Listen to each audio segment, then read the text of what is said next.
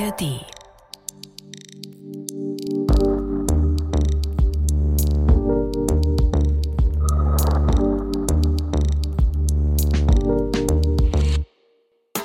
Niklas, heute reisen wir mal nach Mexiko, genau genommen nach Coyoacán.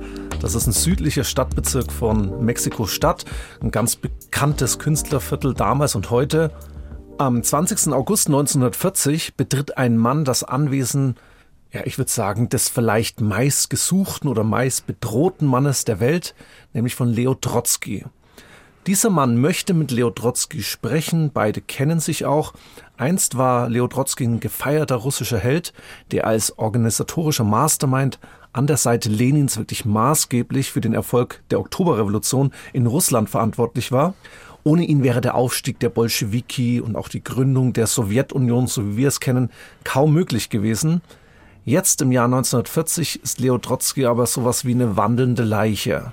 Denn es wird wirklich Jagd auf ihn gemacht und selbst im weit entfernten Mexiko ist er nicht sicher.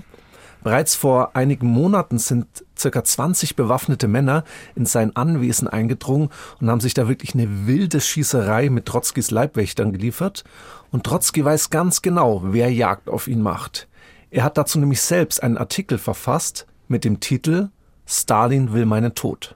Ja, und dieser Stalin, von dem du hier jetzt sprichst, der ist zu diesem Zeitpunkt 1940 längst ja, ich will sagen, der uneingeschränkte Diktator der Sowjetunion, Stalin der Stählerne, der im sogenannten großen Terror Hunderttausende angeblicher Gegner erschießen oder anderweitig ermorden lässt, unter dem zahlreiche angebliche Feinde in großen Schauprozessen zum Tode verurteilt werden und der während der Säuberungen auch mit vielen Gegenspielern aus dem eigenen Führungszirkel der Bolschewiki kurzen Prozess macht. Aber ein Mann könnte ich jetzt sagen, der fehlt noch auf seiner Liste, so jedenfalls in der Denkweise oder Logik Stalins. Ich könnte auch sagen, die große Hassfigur, der Erzfeind ist noch am Leben. Leo Trotzki, der tausende Kilometer entfernt von der Sowjetunion eben hier im mexikanischen Exil lebt. Doch auch bis dahin, das werden wir gleich sehen, reichen die Arme des stalinistischen Terrorapparates. Und damit sind wir eben wieder zurück in unserer Szene am 20. August des Jahres 1940. Denn an diesem Tag, da kommt eben die Gefahr nicht von außen, sondern sie lauert im Innern. Leo Trotzki lässt den gut aussehenden Mann, den er übrigens für einen Kanadier hält, jetzt in sein Haus und somit eben ganz nah an sich heran. Er kennt diesen Mann unter dem Namen Frank Jackson eben weil er ihm auch schon so oft begegnet ist, ist die Situation für Trotzki jetzt erstmal nichts Ungewöhnliches. Also er denkt jetzt nicht irgendwie an eine konkrete Gefahr, denn seit einiger Zeit geht der 27-Jährige bei ihm ein und aus und dafür gibt es einen guten Grund. Denn Frank Jackson, der führt eine Liebesbeziehung zu einer Frau, die gelegentlich als Trotzkis Sekretärin arbeitet, Sylvia Agilov. Agilov ist Mitglied der Socialist Workers Party. Das ist eine linksradikale Partei in den USA, die es übrigens heute auch noch gibt. An diesem Tag meldet Frank Jackson seinen Besuch sogar an, weil er eine Arbeit über französische Wirtschaftsstatistik schreiben will. Ja, und wer wäre da als Gesprächspartner besser geeignet als Leo Trotzki, der im Gegensatz zu Stalin ja immer mit zur Intelligenz ja der Sowjetunion gezählt wurde, selbst ja auch als Schriftsteller tätig war und sich dabei immer wieder auch zu komplexen Wirtschaftsfragen geäußert hat. Und genau vor dem Hintergrund klingelt jetzt dieser Frank Jackson am 20. August 1940 wieder an der Tür von Leo Trotzki und wird dort von dessen zweiter Ehefrau Natalia Sedova begrüßt. Die wundert sich jetzt höchstens, warum der Mann an diesem doch eher sonnigen Tag einen langen Regenmantel und einen Hut trägt, den er auch noch übrigens merkwürdig an seinen Körper presst, also diesen Mantel. Jackson meint, dass das Wetter hier launisch sei in Mexiko und er jetzt diesen Tag noch mit einem Regeneinbruch rechne. Klingt schon sehr skurril. Ja, es ist skurril und später sagt dann auch Sedova, dass er das ein bisschen komisch fand. Aber in diesem Moment reicht die Skepsis einfach noch nicht aus. Trotzki derweil, der ist im Hof und kümmert sich ganz liebevoll um die Kaninchen, bis er eben bemerkt, dass Besuch da ist. Auch er begrüßt dann eben Frank Jackson freundlich und bittet ihn, bis zum Abendessen zu bleiben. Und bis dahin hätten sie noch genug Zeit, um über seinen Artikel über französische Wirtschaftsstatik zu sprechen. Die beiden Männer betreten jetzt das Arbeitszimmer von Leo Trotzki. Was Trotzki in diesem Moment nicht weiß, Frank Jackson heißt eigentlich Ramon Mercader und ist ein aus Spanien stammender Agent des NKWD, eingedeutscht Volkskommissariat für innere Angelegenheiten, also der sowjetische Geheimdienst, ich könnte auch sagen Stalins verlängerter Arm des Terrors. Und was jetzt hier im entfernten Mexiko passiert, das betrachtet der Auftraggeber des NKWD-Agenten, nämlich Josef Stalin, ebenso als innere Angelegenheit. Trotzki beginnt jetzt den Artikel zu lesen und wirklich kurze Zeit später greift Mercader unter seinen Regenmantel, zieht einen Eispickel hervor. War wohl eher so eine kleine Axt, mit der man irgendwie Eis in der Bar zerstoßen kann. Und er rammt diesen Gegenstand fast acht Zentimeter in Trotzkis Schädel. Ein gellender Schrei geht dann durch die Villa. Trotzkis Ehefrau stürmt ins Arbeitszimmer und sieht ihren Mann blutüberströmt gegen den Türrahmen lehnend. Mercader räumt ein, dass er die Tat mit geschlossenen Augen durchgeführt hat. Ich entschied mich, die günstige Gelegenheit nicht ungenutzt zu lassen. In dem Augenblick, da Trotzki den von mir als Vorwand mitgebrachten Zeitungsartikel zu lesen begann, zog ich den Pickel aus dem Regenmantel, nahm ihn in meine Faust und schlug Trotzki mit geschlossenen Augen wuchtig auf den Schädel. Ja, und dann geht es wirklich um Leben und Tod. Trotzki, der kann sich zwar noch wehren und wirft sogar eine Diktiermaschine auf seinen Attentäter und versucht sich irgendwie auf seinen Körper zu legen, eben um weitere Attacken zu verhindern. Der Mann schrie in einer Tonart, die ich nicht vergessen werde, solange ich lebe. Er schrie, sehr lange schrie er, und mir schien, als zersäge das Geschrei mein Gehirn. Ich sah, wie Trotzki sich allmählich erhob. Er warf sich auf mich und biss mir in die Hand. Dann schlug ich zurück und er fiel zu Boden. Trotzkis Leibwächter rennen in sein Arbeitszimmer, schlagen auf Mercader ein und überwältigen ihn. Währenddessen beugt sich Natalia Sedova über ihren tödlich verletzten Ehemann und fragt natürlich vollkommen entsetzt, was geschehen ist. Daraufhin antwortet Trotzki, jetzt ist es geschehen, als ob passiert wäre, was er eigentlich die ganze Zeit schon erwartet hatte. Mit den letzten Worten sagt er noch zu seiner Frau, er darf nicht getötet werden, er muss reden. Ehe er in Englisch weitere Worte an seine Männer richtet, ich möchte, dass alles, was mir gehört, Natalia bekommt, sie werden sich um sie kümmern. Was jetzt vermutlich viele verwundert, Trotzki lebt noch, er wird schwer verwundet in ein Krankenhaus gebracht und ist sogar noch ansprechbar, zumindest für eine kurze Zeit noch. Quasi mit den letzten Atemzügen diktiert er sein politisches Testament. Ich bin dem Tode nahe. Ein politischer Mörder schlug mich in meinem Zimmer nieder. Ich kämpfte mit ihm. Wir hatten ein Gespräch über französische Statistik. Er schlug mich nieder. Bitte sagen Sie unseren Freunden, ich glaube an den Sieg der vierten Internationale. Kämpft weiter. Wir sehen hier also, dass Trotzki bis zuletzt an seine Ziele und Ideale glaubt. Er stirbt als ein überzeugter und radikaler Revolutionär. Einen Tag nach dem Attentat erliegt er dann am 21. August 1940 seinen schweren Verletzungen und damit hat Josef Stalin sein Ziel erreicht. Ein Ziel, das er wirklich seit Jahren schon verfolgt, selbst im weit entfernten Mexiko kann er Trotzki aufspüren und eben einen seiner Attentäter auf ihn hetzen. Aber jetzt fragen wir uns natürlich, was war dieser Leo Trotzki für ein Mensch und warum ist es eben so wichtig für Stalin, dass er stirbt? Wie wird Trotzki also zum Erzfeind Stalins und warum frisst die bolschewistische Revolution ihre Kinder auch noch hier, so weit weg von der Sowjetunion, in Mexiko? Ja, und vor allem interessiert uns auch, wer ist der Attentäter, der still und heimlich das Haus Trotzkis infiltriert und sein Vertrauen erlangt, um ihn dann kaltblütig zu ermorden. Darüber werden wir heute sprechen. Wir sprechen aber auch über unterschiedliche Ausrichtungen und Lager innerhalb des Bolschewismus, in welchen Leo Trotzki eine maßgebliche Rolle einnimmt, die Rote Armee gründet und gegen die Weiße Armee ins Feld führt, Aufstände blutig niederschlagen lässt und sogar einen eigenen Weg des Sozialismus prägt, den Trotzkismus, und das als Jude in einer Zeit, in der wie kein anderer das antisemitische Feindbild des jüdischen Revolutionärs verkörpert. Wir zeigen vor allen Dingen seine letzten Lebensjahre im Exil, die geprägt sind von ständiger Angst, auch weil er es nicht unterlässt, Stalin zu kritisieren, den er nicht nur für gefährlich, sondern menschlich regelrecht abstoßend hält. Und wie ihn diese offene Kritik schließlich den Kopf kosten wird. Wir, das sind Hannes Liebrandt und Niklas Fischer, zwei Historiker von der Ludwig-Maximilians-Universität in München. Das ist ein Podcast von Bayern 2 in Zusammenarbeit mit der Georg von Vollmer Akademie. Das ist Tatort Geschichte.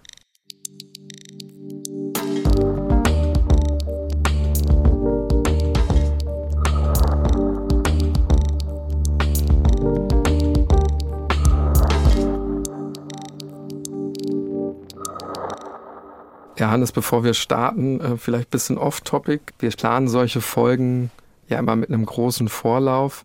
Aber ich finde, äh, wir werden dann manchmal von der Gegenwart so ein wenig eingeholt. Und unsere Folge hat insofern schon einen aktuellen Bezug, weil vor wenigen Tagen Alexei Nawalny ums Leben gekommen ist. Wir kennen die genauen Umstände natürlich jetzt noch nicht. Aber es zeigt sehr wohl, wie lang der Arm des Kremls reicht, also wie man mit mhm. Regimekritikern umgeht. Wie gesagt, wir sind auch immer vorsichtig und zurückhaltend mit äh, Gegenwartsbezügen. Ja. Aber du weißt, was ich meine. Ja, ich weiß, was du meinst. Und es zeigt vor allen Dingen, also du, du hast es gerade angesprochen, was halt mit Kritikern des Kreml passieren kann. Und Leo Trotsky ist sicherlich aus historischer Perspektive das bekannteste Beispiel für Opfer des Kreml. Aber die Liste, wissen wir leider alle, die ließe sich fast endlos weiterführen. Also wollen nicht die Sowjetunion mit dem heutigen Russland vergleichen, aber es zeigt eben sehr wohl, wie weit der Arm reicht. Wenn wir zurück in die Vergangenheit springen, ähm, ich weiß nicht, wie es dir geht, aber mit der russischen Revolution, da verbinden die meisten, also auch mit dem Aufstieg der Bolschewiki, wahrscheinlich vor allen Dingen einen Namen, Wladimir Ilyich Lenin und jetzt eher weniger Leo Trotsky. Ja, würde ich auch sagen müsste man einfach mal rumfragen, gell? Auch im Familienkreis habe ich tatsächlich im Vorfeld mal gemacht ist schon bekannt, Trotzki, also ist jetzt kein Unbekannter, aber steht trotzdem so ein bisschen im Schatten von Lenin, würde ich sagen. Ich meine, wir haben ja selber mal in Berlin studiert, auch mit Schwerpunkt osteuropäische Geschichte, kann mich da noch erinnern. Da haben wir auch viel über Trotzki und allgemein über die russische Revolution gelernt lang her, muss ich sagen, aber. Ja, sollten wir auch nicht zu hoch hängen, äh, Hannes, ehrlich gesagt. Ich glaube, äh, die Bars am Prenzeberg, das war, waren eher unsere Hörsäle, ähm, die, tatsächlich, die universitären Hörsäle, sagen wir es mal so, haben wir dann ähm, nur punktuell aufgesucht. Aber du hast völlig recht, wir waren am Institut für osteuropäische Geschichte an der FU und haben da natürlich auch viel mitgenommen. Und da haben wir quasi mit einem sehr langen Vorlauf tatsächlich ähm, diese Folge irgendwie, ohne dass wir das damals schon wissen konnten, mitgebracht. Und ein paar haben uns auch geschrieben, dass mal Leo Trotzki dran wäre, also aus der Community, das haben wir auch aufgegriffen und dementsprechend heute mal Leo Trotzki. Übrigens, das ist auch ein interessanter Punkt. Wir versuchen das ja mit aufzugreifen. Wenn wir euch dabei persönlich nicht nennen, liegt es daran, dass uns ganz viele Personen oft die gleichen Themen vorschlagen. Äh, und dann wird die Liste einfach zu lang sein. Und so ist es eben bei Leo Trotzki auch gewesen. Wir machen zunächst einmal auch so ein paar biografische Daten. Ich versuche das jetzt wirklich sehr, sehr kurz und schnell zu machen, aber für das Verständnis ist es einfach wichtig. Also sprechen wir über Leo Trotzki und seine Verbindung auch zu den Bolschewiki. Die entstehen ja erst im Jahr 1903, also die russische Sozialdemokratische Partei, die spaltet sich in Bolschewiki, eben die Mehrheitler und Menschewiki, die Minderheitler. Also es sind einfach zwei unterschiedliche Fraktionen innerhalb der Sozialdemokratischen Arbeiterpartei Russlands. Die Bolschewiki, auch das können wir jetzt nicht vertiefen, sind aber eben radikaler, forcieren so eine Bildung von Berufsrevolutionären. Es geht um die Diktatur des Proletariats. Leo Trotzki zu seiner Biografie, der erblickt 1879 als Leo Davidowitsch Bronstein in Janowka das Licht der Welt. Hineingeboren wird er in eine jüdische Bauernfamilie in der Ukraine, lernt aber kaum Jiddisch, äh, sondern vor allen Dingen Russisch wie viele andere Juden in der Region schließt er sich dann der sozialistischen Arbeiterbewegung an. Also er findet sein politisches Betätigungsfeld in der russischen und auch dann in der internationalen Arbeiterbewegung. Manche Trotzki-Biografen sprechen deshalb sogar vom nicht-jüdischen Juden. Wegen seiner Aktivitäten wird er dann ins Gefängnis gesteckt, immer wieder. Das auch übrigens wegen der Verbreitung politischer Bücher. 1899 folgt dann sogar die Verbannung nach Sibirien und danach die Überführung nach Moskau. Während der Haft, da hat er natürlich viel Zeit und studiert eben eingehend äh, die Lehren von Karl Marx. 1902 folgt dann die Flucht nach Irkutsk und später nach London. Und ab diesem Zeitpunkt ungefähr legt er sich den Kampf bzw. Tarnamen Trotzki zu. Ganz spannend auch, er ist eine gewisse Zeit auch in München. So ähm, wie Lenin auch, ja. Genau, also Trotzki ist dort unter anderem bei Alexander Parvus. Vertiefen wir nicht, wollen auch nicht zu viele Namen droppen. Zentral ist 1905. Bei den Geschichtsnerds klingelt es jetzt vielleicht russische Revolution. Und hier spielt Trotzki eben eine ganz maßgebliche Rolle. Er kehrt zurück in das russische Zarenreich nach St. Petersburg und wird dort Vorsitzender des Sowjet, also des Arbeiter- und Soldatenrats. Er schreibt in dieser Zeit wieder zahlreiche Bücher und Artikel. Die werden natürlich im Zarenreich verboten. 1906 erscheint dann seine Schrift Russland in der Revolution und hier entwirft Trotzki die Idee der permanenten Revolution beziehungsweise entwickelt diese weiter. Auch diese Idee ist natürlich jetzt nicht von ihm allein. Ich hatte Pavus zum Beispiel vorhin schon angesprochen. Im gleichen Jahr 1906 dann die erneute Verbannung nach Sibirien 1907, dann flüchtet er wieder aus der Verbannung und er schlägt sich dann durch bis nach Wien, wo er bis 1914 dann äh, auch lebt. Im gleichen Jahr bricht dann, das wissen wir alle, der Erste Weltkrieg aus. 1915 emigriert Trotzki wegen des Krieges schließlich in die Schweiz und auch hier lebt ja dann im Exil Lenin. Die beiden haben recht engen Kontakt. 1917 dann das ganz entscheidende Jahr, der Ausbruch der Oktoberrevolution. Trotzki kehrt wieder nach St. Petersburg zurück und tritt dann erst, auch das sehr interessant, den Bolschewiki bei.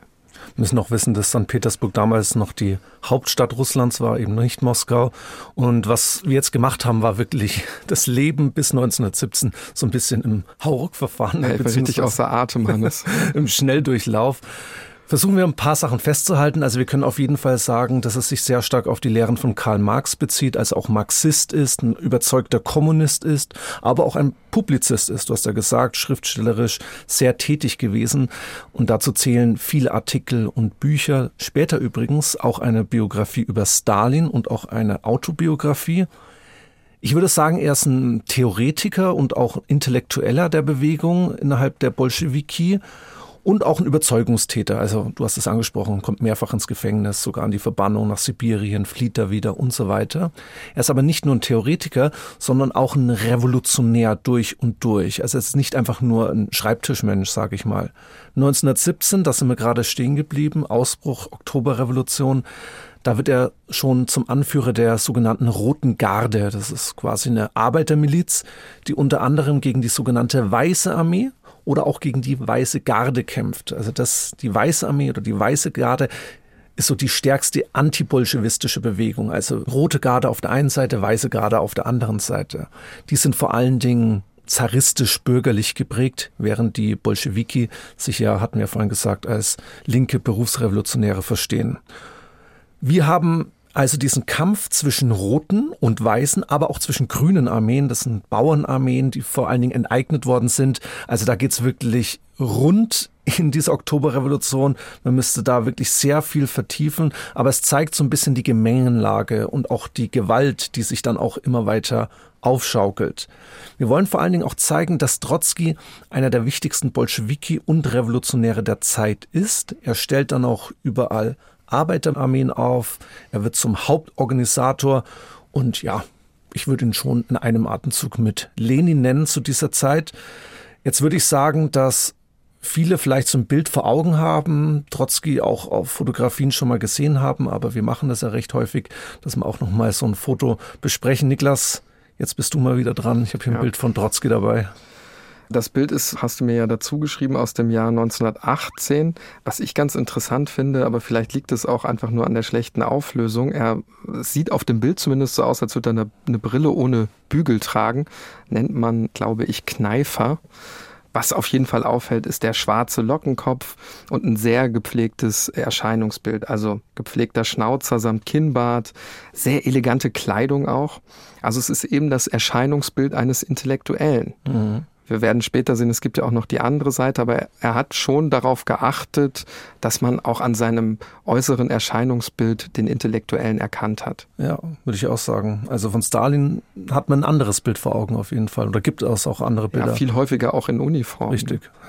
Es geht dann nach 1918, also nach Ende des Ersten Weltkriegs, wirklich Schlag auf Schlag weiter. Also Trotzki wird zum Volkskommissar für äußere Angelegenheiten, also eine sehr wichtige Position nimmt er ein.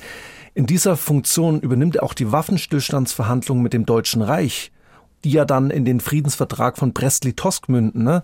Russland scheidet ja vorzeitig aus dem Ersten Weltkrieg aus ja, und muss wirklich einen recht demütigenden Friedensvertrag unterzeichnen. Aber Trotzkis Denkweise ist eine andere. Sie ist auch visionärer in der damaligen Zeit, wie Lenin auch denkt. Lieber jetzt diesen Waffenstillstandsvertrag unterschreiben, beziehungsweise diesen Friedensvertrag von Brest-Litovsk und sich dadurch auf die Revolution konzentrieren können. Später kommt ja sowieso die Weltrevolution. Dann ist das sowieso alles Makulatur, was man jetzt irgendwie ausgehandelt hätte. Und dementsprechend ist auch einer der Befürworter, diesen Friedensvertrag zu unterschreiben.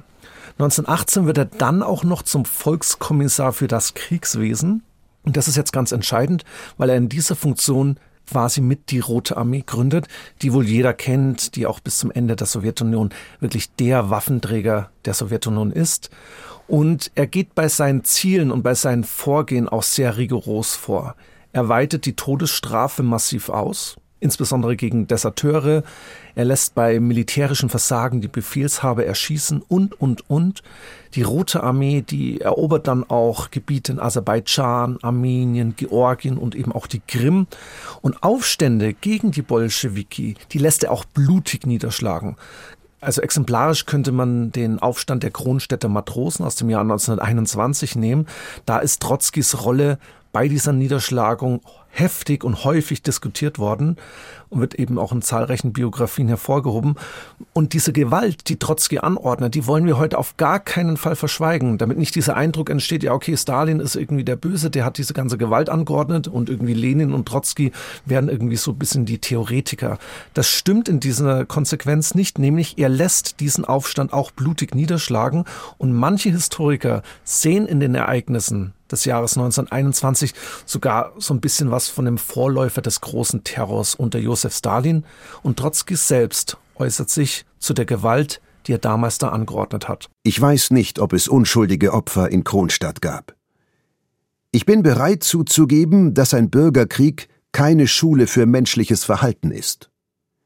Idealisten und Pazifisten haben der Revolution immer Exzesse vorgeworfen. Die Schwierigkeit der Sache liegt darin, dass die Ausschreitungen der eigentlichen Natur der Revolution entspringen, die selbst ein Exzess der Geschichte ist. Mögen jene, die dazu Lust haben, in ihren armseligen journalistischen Artikeln die Revolution aus diesem Grund verwerfen. Ich verwerfe sie nicht. Wenn ich versuche, dieses kurze Zitat auch ein bisschen einzuordnen, würde ich sagen, das zeigt auf jeden Fall Trotzkis Glauben an die Revolution und er sieht eben Gewalt als notwendiges Übel oder fast schon als so eine Art Bedingung der Revolution. Und auf der anderen Seite verurteilt er natürlich die scharf, die wegen der Exzesse nicht an die Revolution glauben. Also wer es für zu gewaltsam hält, der ist eigentlich kein überzeugter Revolutionär, so ungefähr. Und tatsächlich wechseln sich Gewalt und Gegengewalt auch während des russischen Bürgerkriegs dann immer wieder ab. Das alles würde wohl jetzt, ich sage jetzt einfach mal sechs Folgen Tatort Geschichte passen. Glaube ich auch, ja. Wichtig ist, der Gedanke der Revolution, der soll eben in die Welt getragen werden, notfalls mit Gewalt. Und Trotzki, der ist eben Teil dieser Gewalt, aber er gerät bald in Konflikt mit einem anderen Mann, der scheinbar noch viel weniger Skrupel hat.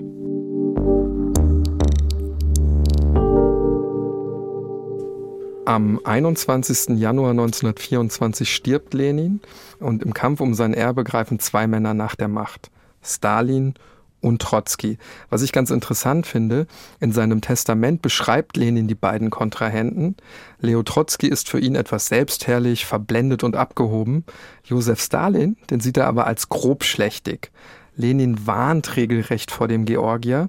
Und trotz der wenig schmeichelhaften Charaktereigenschaften, sage ich jetzt mal, dann doch lieber Trotzki, so könnte man Lenin hier interpretieren, denn in dem erkennt Lenin sehr wohl auch den Zitat wohl fähigsten Mann im gegenwärtigen Zentralkomitee. Stalin auf der anderen Seite hat jetzt nicht unbedingt den Ruf des Theoretikers innerhalb der Partei. Wir haben es gesagt, er gehört sicherlich auch nicht zur Intelligenz, ja. Aber was ihn eben auszeichnet, das ist so eine Art Bauernschleue. Und Stalin, das hängt aber mit dieser Schleue zusammen, der hat einen politischen Instinkt. Also er spricht zum Beispiel die Sprache des einfachen Volkes und da ist er eben in einem ganz klaren Kontrast zum eher verkopften Leo Trotzki, der längst dem einfachen Volk entrückt ist, ja fast schon so wie die verhasste Bourgeoisie. Dennoch als Lenin dann stirbt, da weiß Stalin, dass Trotzki eigentlich der logische Nachfolger ist. Er ist eben das Gesicht der Revolution neben Lenin. Aber Stalin hat Glück, denn als Lenin stirbt, befindet sich Trotzki am Schwarzen Meer, um sich dort zu erholen. Von Lenins Tod erfährt Trotzki am Bahnhof von Tiflis und jetzt kommt wieder der politische Instinkt von Stalin ins Spiel, denn der nennt Trotzki ein falsches Datum für die Beerdigung von Lenin, so dass Trotzki eben dort fehlt. Und diese Bilder, also das Nichterscheinen Trotzkis, die bewirken natürlich viel, denn nun hat Stalin vor den Augen der Bolschewiki die große Bühne und er versteht es eben, die ihm zugedachte Rolle aus seiner eigenen Sicht zumindest gut zu spielen. Er gibt in dieser schweren Stunde den trauernden Parteigänger, aber gleichzeitig auch den verlässlichen Revolutionär. Es geht auch um die symbolträchtige Inszenierung als Lenins legitimer Erbe, während Trotzki auf der anderen Seite einfach fehlt. Und genau das, das greifen die Zeitungen natürlich auf. Um Trotzkis Fernbleiben, da ranken sich verschiedene Legenden, wollen wir an der Stelle nicht vertiefen. Wichtig ist eben, dass er bei Lenins Beerdigung nicht dabei ist, das wird sein politisches Schicksal ganz maßgeblich besiegeln. Und daneben gibt es natürlich noch andere Konflikte und Grabenkämpfe zwischen den beiden. Insbesondere vertreten Stalin und Trotzki im Grunde zwei unterschiedliche revolutionäre Konzepte.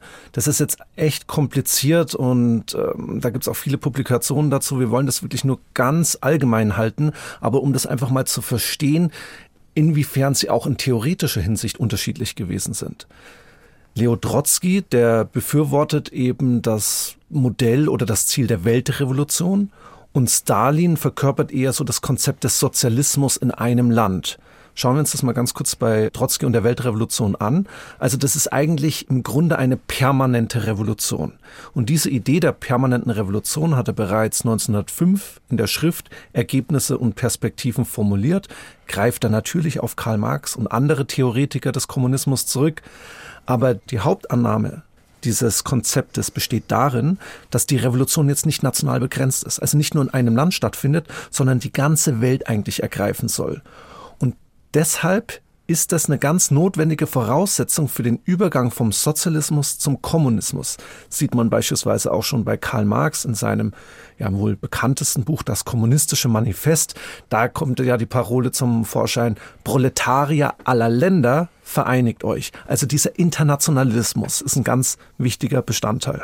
Und Marx schreibt ja selbst in der Gründungserklärung der Internationalen Arbeiterassoziation Folgendes. Die Emanzipation der Arbeiterklasse ist weder eine lokale noch eine nationale, sondern eine soziale Aufgabe, welche alle Länder umfasst, in denen die moderne Gesellschaft besteht, und deren Lösung vom praktischen und theoretischen Zusammenwirken der fortgeschrittensten Länder abhängt. Es ist so, dass dieser Gedanke fortwährend weiterentwickelt wird und erstaunlicherweise sehen die russischen Vertreter der Weltrevolution nicht Russland als geeigneten Ort für den Startschuss der Revolution, sondern eher das Deutsche Kaiserreich. Und es liegt darin, dass in Deutschland eben es eine sehr stark organisierte Arbeiterschaft gibt, dass das Land zu dem Zeitpunkt deutlich industrialisierter als Russland ist, deshalb eben auch eine verhältnismäßig starke Arbeiterschaft hat, dass in Deutschland starke und große Gewerkschaften im Hintergrund sind, die eben auch die entsprechende organisatorische Tätigkeit ausführen und natürlich auch aufgrund der Herkunft von Marx und Engels. Und Leo Trotzki schreibt es auch mehrfach, zum Beispiel auch in der Schrift Die permanente Revolution, dass das Bauernland Russland für den Ausgangsort der Weltrevolution eigentlich ungeeignet ist. Wir erkennen übrigens, das hatte ich vorhin auch, auch angedeutet, bei Trotzki wie auch bei Lenin sowas wie eine Verachtung gegenüber den Bauern.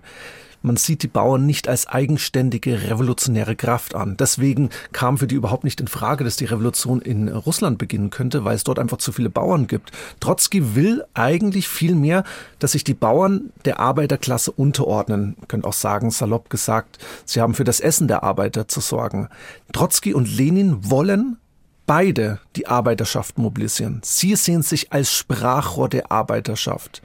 Nur ist die Arbeiterschaft in der Sowjetunion eben leider in sich zerstritten, klein und wirklich null organisiert. Und deswegen Deutschland. Mhm. Das sieht auch Stalin so. Man könnte aber jetzt vereinfacht ausgedrückt sagen, er bietet eben einen Alternativvorschlag. Das alles, was du gerade skizziert hast, ist ja im Grunde auch ein Problem, was die russische Revolution dann hat. Es ist sozusagen Geburtsfehler der Revolution, dass sie eben in einem Agrarstaat stattgefunden hat und in keinem Industriestaat. Hast du alles äh, skizziert? Und jetzt kommt eben Stalin ins Spiel und er zieht auch andere Rückschlüsse. Er möchte nämlich die Industrialisierung im eigenen Land vorantreiben, also die Bauern zu Arbeiter machen. Das ist sozusagen sein Alternativkonzept, anstatt eben sofort die Weltrevolution zu entfachen. Er zeigt sich, könnte ich auch sagen, als Pragmatiker und weniger als prinzipientreuer Idealist. Stalin selbst schreibt dazu in seiner Schrift über die Grundlagen des Leninismus. Früher hielt man den Sieg der Revolution in einem Lande für unmöglich, da man annahm, dass zum Siege über die Bourgeoisie eine gemeinsame Aktion der Proletarier aller fortgeschrittenen Länder oder jedenfalls der Mehrzahl dieser Länder erforderlich sei. Jetzt entspricht dieser Standpunkt nicht mehr der Wirklichkeit. Jetzt muss man von der Möglichkeit eines solchen Sieges ausgehen. Und vor dem Hintergrund dieser unterschiedlichen Konzepte spitzt sich eben auch der Machtkampf zwischen Trotzki und Stalin nun immer weiter zu. Beide sind komplett verschieden und noch entscheidender, beide verachten sich regelrecht. Die Zeit von Leo Trotzki als führender russischer Revolutionär, die läuft ab.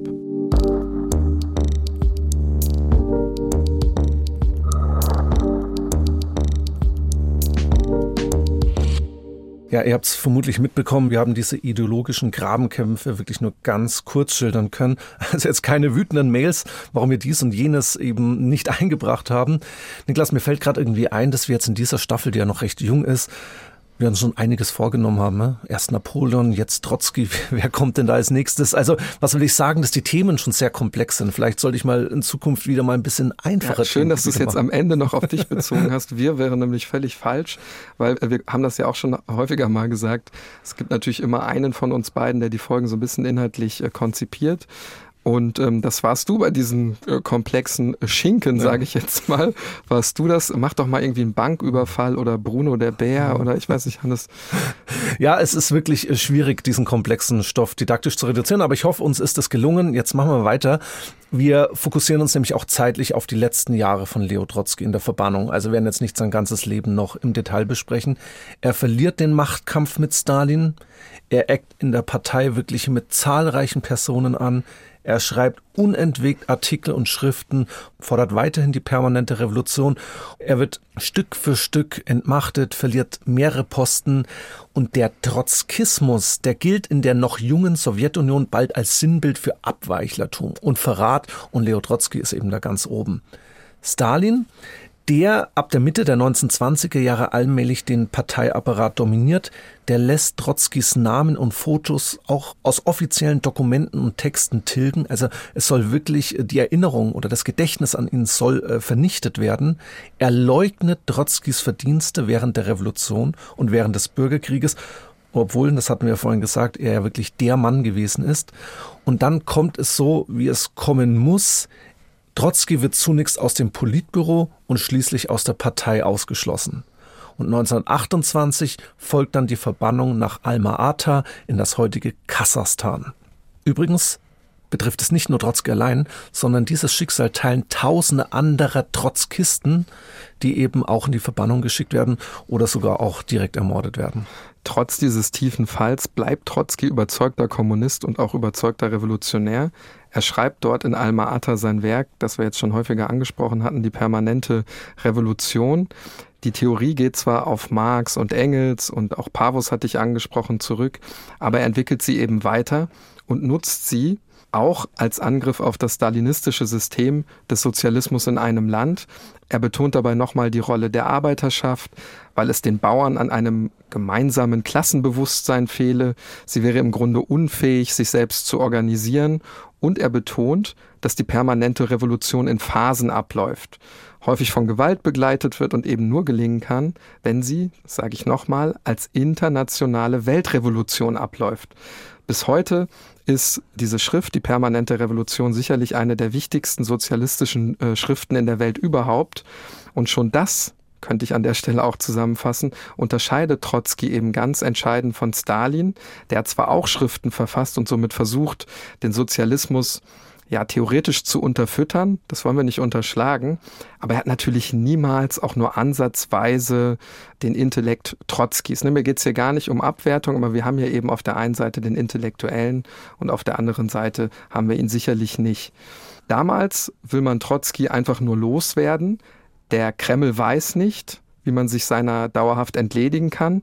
Ein Mord, das ist zu diesem Zeitpunkt gar nicht so ungefährlich, weil Trotzki eben sehr, sehr populär ist. Er hat noch viele Anhänger. Und Stalins Herrschaft, das dürfen wir ja auch nicht vergessen, die steht eben noch am Anfang. Also schickt man Trotzki noch weiter weg in die Verbannung. Auch das ne, irgendwie, ja, spricht schon sehr für das Herrschaftsverständnis von Stalin. Damals ganz weit weg heißt raus aus der Sowjetunion. Die Jahre 1929 bis 1933, die verbringt Trotzki, und jetzt kommt ein Zungenbrecher für mich, die verbringt er nämlich auf einer türkischen Insel, Büyükada liebe türkische Hörerinnen und Hörer, äh, bitte keine wütenden Rückmeldungen. Äh, ich habe mir größte Mühe gegeben. Die Insel liegt vor Istanbul. Also wir sehen, es hat überhaupt nichts mehr mit dem Machtzentrum der Sowjetunion zu tun. Ist auch irgendwo eine symbolische Geste. Ja, und dort in der heutigen Türkei, da wird er auch mehr und mehr zum Schriftsteller, hatten wir vorhin auch schon gesagt. Das hat auch einen ganz pragmatischen Grund. Er muss nämlich Kohle verdienen. Er braucht Geld, nämlich das Leben im Exil mit vielen Leibwächtern, das ist nicht äh, billig. Er schreibt dann auch eine Autobiografie, die eben dann auch noch ein bisschen Geld in die Kassen spülen soll. Und er beschäftigt sich in dieser Zeit, das ist auch ganz wichtig, nun intensiv mit dem deutschen Nationalsozialismus. Schreibt aber auch Pamphlete gegen Stalin. Also schon vom Selbstverständnis her ein Mann, der sich jetzt zu den wichtigsten weltpolitischen Ereignissen irgendwie äußern möchte. Und viele haben ihn da auch so was Prophetisches im Nachgang irgendwie angedichtet, weil er eben schon sehr früh auch für Hitler gewarnt hat. Diese Pamphlete gegen Josef Stalin, die ich gerade auch angesprochen hatte, die werden übrigens auch exklusiv in der New York Times veröffentlicht und damit wird auch dort die sogenannte Red Scare, also die Furcht vor dem Kommunismus oder dem Bolschewismus befeuert. Es folgen dann weitere Exilstationen von Leo Trotsky, einmal in Frankreich und Norwegen, bis er dann 1937 schließlich wirklich top secret, größte Geheimhaltung mit einem Frachtschiff in Mexiko landet. Der mexikanische Präsident höchstpersönlich gewährt ihm wohl Exil unter der Bedingung, dass er sich nicht mehr politisch betätigt. Und hier jetzt im weit entfernten Mexiko erlebt bzw. beobachtet er den großen Terror Stalins, der ja vor allen Dingen in den Jahren 1936 bis 1938 ausartet. Er verfolgt über Medien und anderweitige Berichte die großen Schauprozesse, in denen auch sehr, sehr häufig sein Name fällt, weil Menschen eben zum Tode verurteilt werden, weil sie angebliche Trotzkisten sind. Das reicht manchmal schon auch als Begründung. Die stalinistische Säuberung hatte also auch das Ziel, die gesamten Reste des trotzkistischen Gedankenguts in der Sowjetunion zu entfernen. Ehemalige Widersacher und vermeintliche Verräter werden hingerichtet, aber auch Hunderttausende Menschen, die einfach nur bezichtigt werden, Gegner des Systems zu sein. Stalin fordert sogar Todesraten, er befehligt eigenhändig mehr Ermordungen durchzuführen, er erweitert Todeslisten händisch um Namen, die seines Erachtens eben auf diesen Listen fehlen und tritt damit wirklich eine Terrorkampagne los, die die Welt bis dahin noch nicht gesehen hat. Was jetzt aber in den Augen Stalins noch fehlt, ist, der Schlange den Kopf abzuschlagen. Und das ist eben Leo Trotsky. Und bald schon wird der Terror nach Mexiko kommen und es wird nicht nur einen Tatort geben. Trotsky lebt in Mexico City in einer Villa im Stadtviertel Coyoacán. Und wenn ich sage Villa, dann ist das wahrscheinlich leicht missverständlich. Das Haus oder besser die Festung wird von einem elektrischen Stacheldrahtzaun begrenzt. Alarmanlagen schlagen an, sobald jemand unerlaubt versucht einzudringen. Tag und Nacht überwachen zehn Polizisten die Villa. Zusätzlich gibt es mehrere bewaffnete Leibwächter. Teils sind das amerikanische College-Absolventen, die nicht selten direkt aus der Socialist Workers Party in den USA rekrutiert werden, die, und das haben wir am Anfang gesagt, den wohl meistgesuchten oder meistgefährdetsten Mann der Welt bewachen. Etwa gegen 4 Uhr am Morgen des 23. Mai 1940. Da werden Trotzki und seine Ehefrau auf einmal wie aus dem Nichts durch einen ohrenbetäubenden Lärm aus dem Schlaf gerissen. Anfangs glaubt Trotzki, dass ein traditionelles mexikanisches Feuerwerk gezündet wurde. Aber in Wahrheit sind das Maschinengewehrschüsse. Trotzki und seine Ehefrau springen aus dem Bett, sie werfen sich auf den Boden und kauern dort, während draußen eben immer wieder von unterschiedlichen Seiten auf das Haus geschossen wird. Nebenan im Zimmer da liegt Seva, der Enkel Trotzkis, der nach seinen Großeltern schreit. Trotzkis Ehefrau, die rennt jetzt in sein Zimmer und sieht nur eine dünne Blutspur. Ist natürlich unglaublich dramatisch. Wo ist also das Kind? Wenig später jedoch dann die Erleichterung. Sie finden ihn nur leicht durch einen Streifschuss verletzt. In diesem Augenblick, da verstummen dann die letzten Schüsse aus dem Hof und die Attentäter, die verschwinden im Grunde so schnell wieder, wie sie gekommen sind. Was wir gerade erzählt haben, das war ein erster Versuch in Mexiko, Trotzki auszuschalten und das wohlgemerkt drei Monate vor seiner tatsächlichen Ermordung. Etwa 20 als Polizisten und Soldaten verkleidete Männer stürmen an diesem Tag die Villa Trotzkis.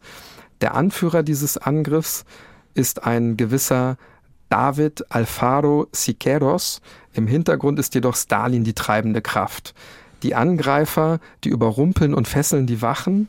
Durch das zentrale Tor gelangen sie, weil ihnen von innen ein Mann öffnet. Und bei diesem Mann, da handelt es sich um den amerikanischen Kommunisten Sheldon Hart. Ein junger Mann, der auch noch auf das College geht und erst vor knapp sechs Wochen überhaupt angefangen hat, hier bei den Trotzkis zu arbeiten. Das heißt natürlich, er hat dort angefangen, um Leo Trotzki eigentlich zu bewachen. Aber Sheldon Hart verrät Trotzki eben, öffnet das Tor und lässt die Angreifer rein. Aus recht kurzer Entfernung durchsieben die Eindringlinge das Schlafzimmer des Ehepaars Trotzki und weil sie es eben nicht für möglich halten, dass diesen Kugelhagel irgendjemand überleben kann, verlassen sie dann den Tatort wieder. Zur Sicherheit werfen sie vorher noch ein paar Brandbomben in das Haus und sind dann eben weg. Ja, komplett irre Geschichte. Wenn du mich fragst, habe jetzt eher an so einen Mafia-Film gedacht, wenn man sich das so überlegt. Die Leute kommen rein und durchsieben wirklich dieses Schlafzimmer. Aber wie gesagt, die Trotzkis äh, bleiben unversehrt. Und Hart, der amerikanische junge College-Absolvent, der das Tor geöffnet hat, den nehmen die Attentäter mit. Der Anschlag ist ein Fiasko, also kein Ziel wird erreicht und als Folge wird die Villa von Trotzki jetzt noch weiter aufgerüstet. Er sieht sich also mehr und mehr auch als Gefangener in den eigenen vier Wänden. Der Chef der mexikanischen Geheimpolizei, der fertigt dann einen ausführlichen Bericht zu den Ereignissen an. Und er zeigt sich da eigentlich recht erstaunt, wie gelassen und cool Trotzki auf diesen Anschlag reagierte. Routinemäßig fragte ihn, ob er jetzt irgendeine Vermutung hätte, wer hinter dem Anschlag stecken könnte. Und dann schreibt er, also der Polizist bzw. Ermittler, Folgendes über Trotzkis Antwort. Er, also Trotzki, legte seinen rechten Arm auf meine Schulter und führte mich langsam zu den Kaninchenstellen. Dann blieb er stehen, schaute sich nach allen Seiten um, um sich zu vergewissern, dass wir alleine waren, hielt seine rechte Hand vor den Mund, als ob er das Geheimnis noch vertraulicher machen wollte, und sagte leise und mit voller Überzeugung Der Urheber des Überfalls ist Josef Stalin. Ja, verwundert jetzt wahrscheinlich keinen, nach dem, was wir jetzt alles gehört haben, aber es stellt sich auch die Frage, wer steckt denn noch dahinter? Welche Rolle hatte der junge Amerikaner Sheldon Hart? Welche gegebenenfalls bereits Ramon Mercader, also der spätere Mörder Trotzkis? Und wir waren vorhin in diesem Hollywood-Narrativ, Niklas, wie so häufig bei diesen Geschichten, die wir meist aus Filmen und Fernsehen kennen, ereilt die Helfer und die Helfershelfer eben bei solchen Anschlägen auch kein gutes Schicksal. Gut einen Monat nach dem Überfall gräbt man in der Nähe der mexikanischen Hauptstadt auf einer kleinen Farm die Leiche des jungen Hart aus. Mitwisser sind also schlecht für das Geschäft. Und welche Rolle Ramon Mercader jetzt bei diesem ersten Anschlag spielt, wissen wir nicht mit Genauigkeit. Was wir jedoch wissen ist, dass er drei Monate später Leo Trotzki einen Eispickel oder eine Eisaxt mitten in den Schädel rammt.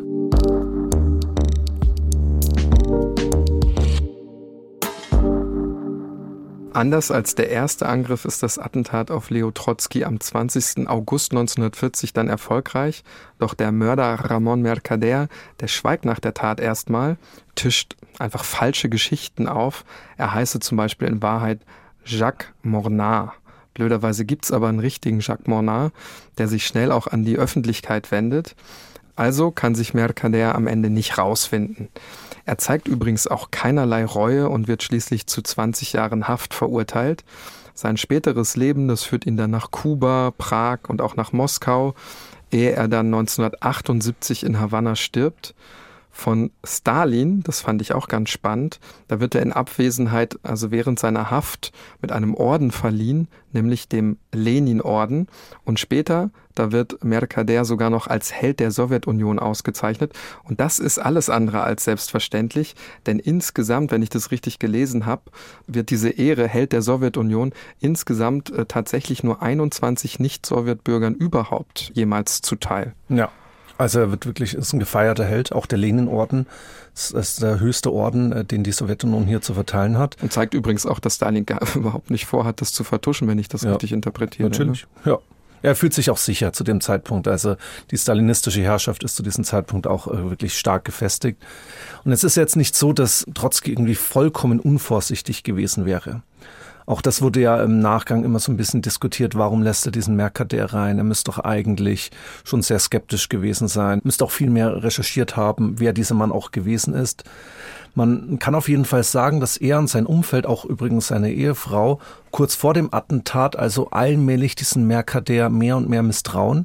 Nämlich wenige Tage vor seiner Ermordung vertraut Trotzki seiner Ehefrau Folgendes an. Was mag dieser Jackson nur für ein Mensch sein? Das müssen wir herausbekommen. Man weiß nichts über ihn. Vielleicht ist er ein faschistischer Agent. Wir täten besser daran, ihn nicht mehr in unserem Hause zu empfangen. Aber dieses Misstrauen, das kommt dann einfach zu spät und was alles zum Zeitpunkt vor dem Anschlag hinter den Kulissen passiert, das ist ein wahrer Spionagefüller, den wir wirklich unmöglich in allen Details schildern können. Dazu zählt übrigens auch die Rolle von Sylvia Ageloff, also jener Frau, die hin und wieder als Sekretärin für Trotzki arbeitet und eben eine Beziehung mit Mercader eingeht beide, also Ageloff und Mercader, die wohnen zeitweise in Brooklyn, New York. Und auch hier laufen die Vorbereitungen für das Attentat mit anderen Sowjetagenten auf Hochtouren. Ageloff sorgt dafür, dass die Trotzkis ihren Jackson alias Mercader vertrauen, auch weil sie ihn als ihren Ehemann vorstellt. Und bereits am 17. August, also drei Tage vor dem Attentat, kommt es beinahe zur Ermordung Trotzkis ebenfalls mit der Bitte, dass Trotzki jetzt einen Artikel von ihm lesen soll, wird Mercader ins Haus gelassen. Er steht schon hinter Trotzki an seinem Arbeitsplatz. Er hat bereits den Eispickel oder die Eisachs dabei und übrigens noch eine Pistole. Aber er macht nichts. Wir wissen nicht, ob er die Nerven bekommen hat. Viele spekulieren, dass dieser Tag so ein bisschen die Generalprobe für das dann folgende Attentat war. Ageloff, also die geliebte und angebliche Ehefrau des Attentäters, wird natürlich auch von der Polizei vernommen. Und dabei gibt sie sich tatsächlich sehr hysterisch. Schreit wohl immer sofort, wenn ein Polizist den Verhandlungsraum betritt. Diese Hysterie, die nehmen ihr die mexikanischen Ermittler aber nicht ab und erkennen darin eher ja, so eine Art schlecht aufgeführte Komödie. Einmal werden sie und Mercader sogar gemeinsam in einen Raum geführt, um zu sehen, wie sie eben auf ihren vermeintlichen Ehemann reagiert. Und da schreit sie wohl sofort, bringt den Mörder weg, tötet ihn, er hat Trotzki ermordet, schlagt ihn tot. Sie wird ebenso des Mordes von der Staatsanwaltschaft angeklagt, aber bereits im Dezember 1940 wieder freigelassen. Es ist nicht ganz klar, wer diese Freilassung bewirkt. Sie kehrt dann nach New York zurück und veröffentlicht dort ein Statement, worin sie dann tatsächlich jede Verantwortung für die Ermordung Trotzkis leugnet. Das ist jetzt äh, wenig verwunderlich. Viele sagen, dass sie wohl damals viel tiefer drin steckte, als man das allgemeinhin in der Zeit damals geglaubt hat. 1995 stirbt sie dann im Alter von 86 Jahren in New York. Ja, jetzt haben wir das Schicksal des Täters bzw. der Täter beleuchtet, wenn auch recht oberflächlich, aber das ist trotzdem wichtig der Vollständigkeit halber. Es ist aber auch wahnsinnig komplex. Also ich hatte ja vorhin schon gesagt, auch die Verbindung in den USA. Ähm, wir wollen den Fokus jetzt am Ende der Podcast-Folge trotzdem auf Trotzki belassen. Niklas, was meinst du? Welches Urteil herrscht heute so ein bisschen über Trotzki? Ich glaube, das kommt immer total drauf an, wen du fragst. Für manche ist er sicherlich ein brillanter Theoretiker. Andere haben vermutlich vor allen Dingen dann den sehr grausamen Tod, also sein Ende im Kopf. Und gerade dieses Ende kann ja durchaus auch problematisch sein, weil viele sehen eben zu Recht in Stalin das Symbol für das Böse schlechthin. Und aus dieser Logik wird Trotzki dann quasi zum positiven Gegenentwurf. Weißt du, was ich damit mhm. versuche zu sagen? Dass man automatisch besser gesehen wird ein bisschen, weil... Weil der andere so schlimm ja. und schrecklich äh, gewesen ist. Ich glaube, das trifft vor allen Dingen auf die westliche Perspektive zu, also die europäische, aber auch die amerikanische Perspektive. Und ich denke darüber hinaus auch, dass die letzten Jahre im Exil, die wir jetzt heute ein bisschen in den Fokus gestellt haben, dass diese letzten Jahre das Urteil über ihn auch heute insbesondere im Westen prägen, weil er ja unheimlich viel schreibt und weil er vor allen Dingen vor Stalin warnt, aber eben auch vor dem Nationalsozialismus und Hitler und deswegen so dieser prophetische Charakter, den ich vorhin schon mal angesprochen hatte. In Russland selbst wird er glaube ich, heute immer noch von vielen kritisiert oder sogar Schlimmeres. Das gilt übrigens auch für die DDR, wo Trotzkisten in der stalinistischen Tradition weiterhin also als Synonym für einen Staatsfeind gelten. Trotzkisten gibt es übrigens heute auch noch, das darf man nicht vergessen. Also dieses Gedankengut, wir hatten ja vorhin auch gesagt, die Ausprägung des Sozialismus, die Trotzki vor allen Dingen auch prägt, das hat überdauert unter dem Begriff Marx 21 gibt es beispielsweise eine trotzkistische Organisation innerhalb der Partei Die Linke. Und in den USA gibt es heute immer noch die Socialist Workers Party. Und auch dort vertritt eben die radikale Linke in Anlehnung an die Lehre von Trotzki seine Thesen. Die charakteristische Strategie von Trotzkisten damals und heute ist übrigens der sogenannte Entrismus. Und zwar versteht man darunter eigentlich so die taktische, meist verdeckte Unterwanderung einer demokratischen Organisation oder einer Partei. Also man weiß, man ist in der Minderheit, man möchte jetzt eine Struktur deswegen auch Entrismus eben infiltrieren, ohne das jetzt irgendwie werten zu meinen, um dann über die Mehrheit die eigenen Ziele eben verwirklichen zu können. Es gibt da wirklich zahlreiche Studien und Veröffentlichungen dazu. Wen es interessiert, wir packen davon auch ein paar dann hier in die Show Notes. Mit Trotzki wird eben bis heute auch eine gewisse Prinzipientreue zum Marxismus verknüpft. Also ein Mann, der trotz aller Gefahren und Widrigkeiten bis zu seinem letzten Atemzug an seinen Idealen festhält. Dazu beigetragen haben sicherlich auch seine Tagebücher, wo eben der Marxismus, Sozialismus als Art Ersatzreligion beschrieben werden. Im Exil fordert er vehement die Einheit der Arbeiterschaft gegen den aufsteigenden Faschismus in Europa. In vielerlei Hinsicht gelten seine Werke und Worte im Exil nachträglich als geradezu prophetisch. Der Versuch der Auslöschung des Judentums, den sagt er lange voraus.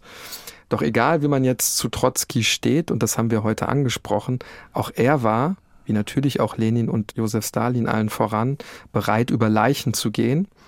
Ein bekannter Trotzki-Biograf, packen wir euch in die Shownotes den genauen Titel und den Namen, der hat das ganz treffend zusammengefasst. Ich mache das jetzt mal mit eigenen Worten. Er hat nämlich gesagt, anders als bei Stalin, da war der Terror nicht, ich sage jetzt mal mit äh, eben eigenen Worten, elementarer und nicht wegzudenkender Bestandteil der eigenen Herrschaft bei Trotzki.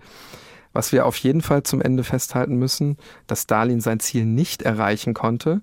Er schafft es zwar, Trotzki töten zu lassen, aber ihn aus der historischen Erinnerung zu tilgen, das gelingt ihm eben nicht. Trotzkis Werk und insbesondere seine Biografie über Stalin, die kann man auch als so eine Art letzter Triumph über seinen Widersacher verstehen, nur kostet ihn eben dieser Machtkampf am Ende das Leben. Und dass dieser Tag eines Tages kommen wird, hat der Prophet Trotzki ebenso bereits in seinem Tagebuch vorausgeahnt. Aber wie immer auch die Umstände meines Todes sein werden. Ich werde sterben im unerschütterlichen Glauben an die Zukunft des Kommunismus. Dieser Glaube an den Menschen und an seine Zukunft gibt mir eben jetzt eine Widerstandskraft, die mir keine Religion geben könnte. Das Leben ist schön.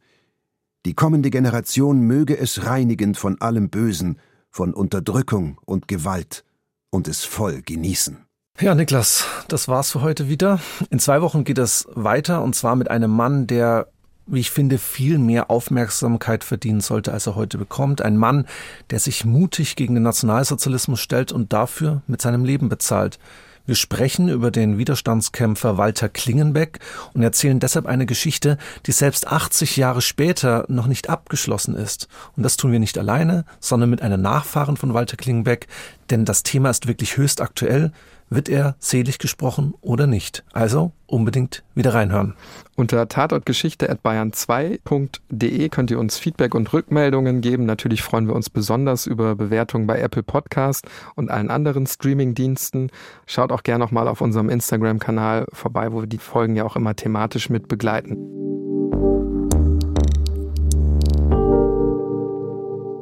Ja, das war's mit unserer heutigen Episode. Wie immer, Tatort Geschichte ist ein Podcast von Bayern 2 in Zusammenarbeit mit der Georg von Vollmer Akademie. Ja, und wir hatten ja auch mal eine Folge zu John Lennon gemacht, wo wir auch die Musik in den Vordergrund gerückt haben. Und deswegen haben wir jetzt am Ende auch noch eine Empfehlung für euch, für einen Musikpodcast, nämlich Interpretationssache.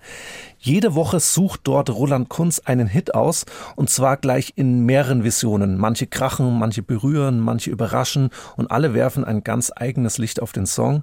Nebenbei findet Roland raus, warum Kate Bush den Titel von Running Up That Hill ändern musste, welche Geheimnisse und doppelten Böden sich im House of the Rising Sun verbergen und warum Maurice Ravel behauptet hat, er hätte ein Meisterwerk geschrieben ohne Musik. Interpretationssache erscheint genauso wie Tatort Geschichte in der ARD Audiothek und überall da, wo es Podcasts gibt. Den Link packen wir euch auch in die Show Notes.